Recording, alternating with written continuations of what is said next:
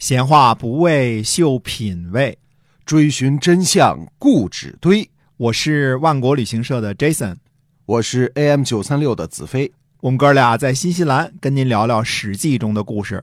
各位听友，大家好，欢迎收听《史记》中的故事。新西兰万国旅行社的 Jason 啊，我们一直在这陪着您。那么，再给您介绍一下我们的线上购物超市万国到家哈、嗯，是的，呃，万国到家呢，大家只要是在微信当中搜索“万国到家”，然后就可以看到里边，您找到其中呢有“邮寄中国”或者“直邮中国”字样的，你就可以购买。对，那么上次呢说了新西兰的羊肉啊，新西兰羊肉比较有名，这次我们说说牛肉。嗯，牛肉呢，新西兰也是非常有名，我们新西兰人一个人平均有八头牛。平均值挺富裕了，我一头都没有啊，啊，对，子飞也没有， 我也没有 没有。但是新西兰主要的牛呢是奶牛，嗯啊，奶对牛呢盛产牛奶，然后对制成奶粉，在国际上销售啊。也是很有名的哈。哎嗯，但是也有很大成分的肉牛，嗯呃，这个洋人对这个牛这个事情分析的很到位啊。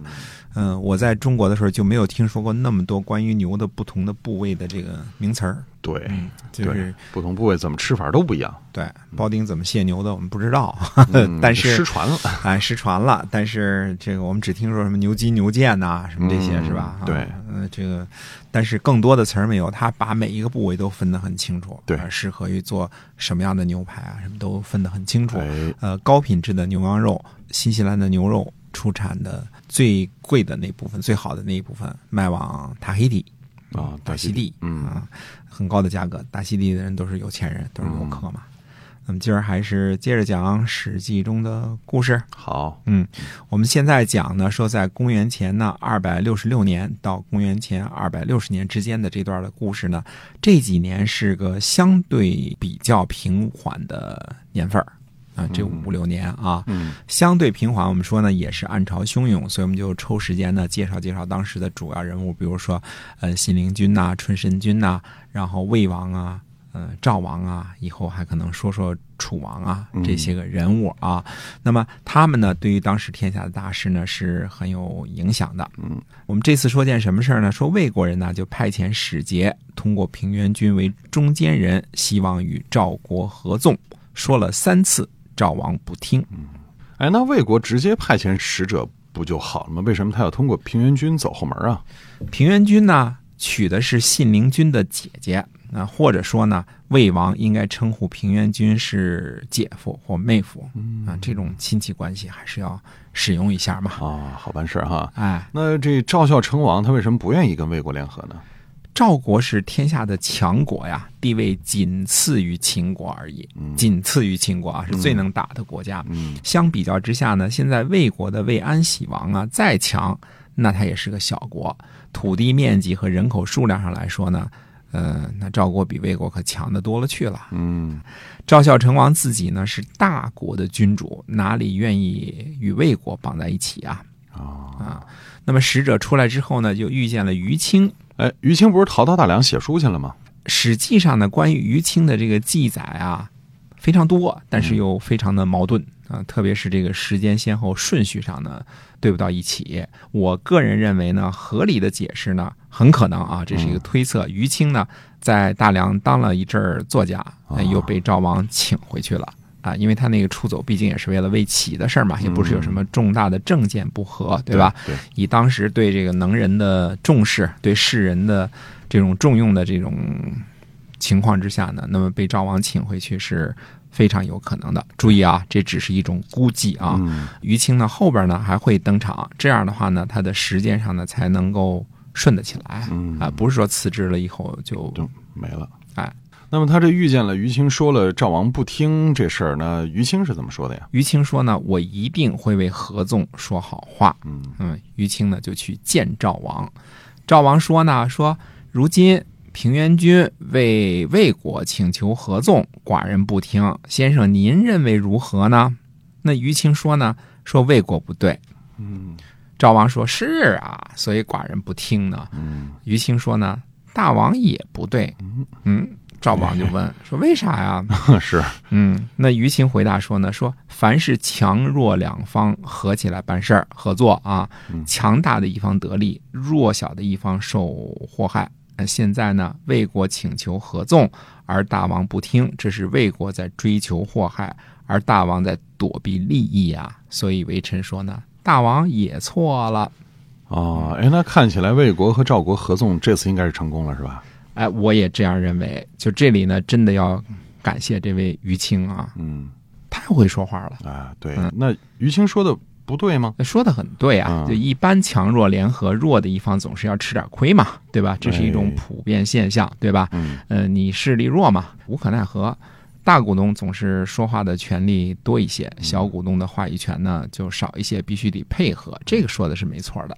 但是呢，如果赵国一定得利，却也未必啊。这里这是一个不完全论述啊，这是一个逻辑上有陷阱的一个典型。我们这儿不去深究它这个中间深层的东西啊，单说这个于青回答的这个漂亮的原因。嗯，哎，这倒是得分析分析啊，嗯嗯，因为值得。赵王呢已经明显的拒绝了平原君三次。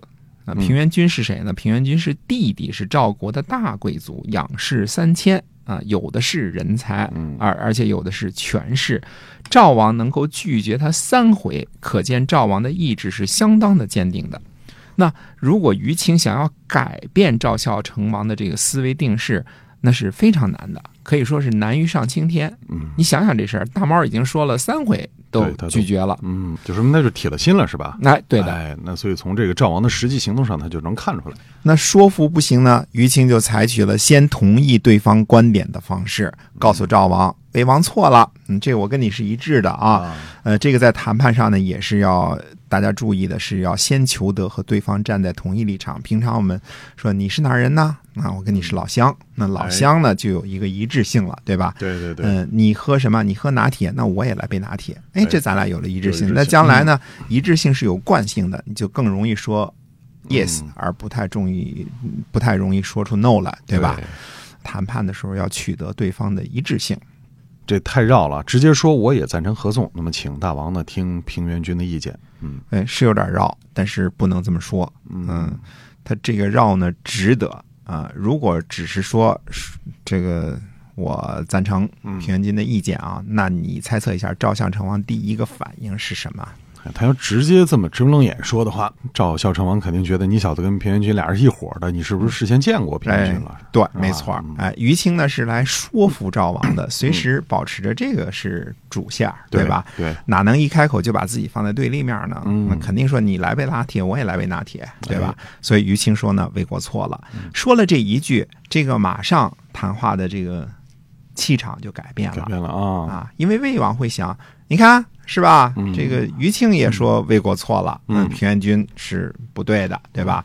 但是同时呢，嗯，他就把于清当做自己一波的了。嗯那既然是于清先生也同意，那说明我赵王是对的呀。对啊，这么有本事的于清先生也认为是魏国错了。嗯，那么赵王以为于清和他是一伙的，哎，人和人之间相处呢，很多具体说话的内容呢，其实早就忘记嗯啦。啊不过呢，只会留下一个印象：这人不讲理，这人很粗鲁，这人很懂行，这人是个文人，嗯会留下这么一个印象啊。对那么，正在赵王洋洋得意、笑得合不上嘴儿的时候，于情就加了一句：“大王，你也错了。”嗯，嗯，等到赵王这时候，赵王的表情应该是吃惊的啊。嗯等到吃惊的时候，于青突然抛出这句话，那留下的印象是什么呢？咱们还是一伙的，只是啊我在小的地方呢，帮您找吧找吧啊啊，嗯找个更加合适的一个方案。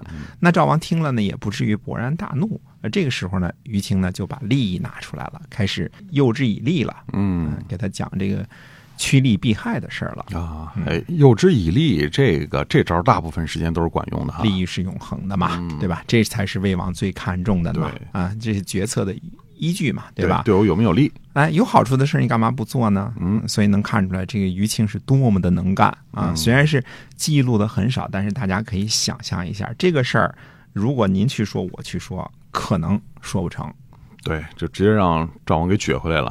那你想嘛，已经拒了三回了，大猫已经拒了三回的时候，你怎么把他说服嘛？这事儿，嗯对，哎，连平原所以君都拒了。啊，这其中就是对话很简短，但是其中有很高深的计谋和说话的技巧，他对这个可能于青对人性的了解非常的透彻哈。太厉害了嗯，对吧？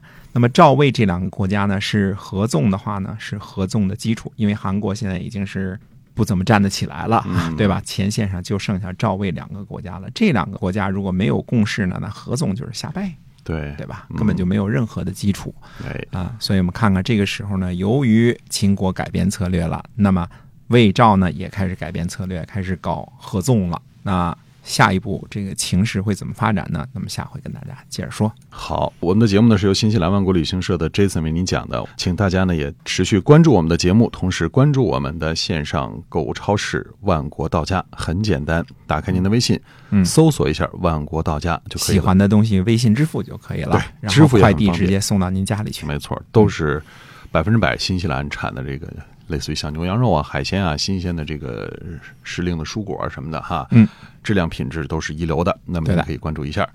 好，那么我们今天啊，这个《史记》中的故事先跟您讲到这儿，下期节目再会。再会。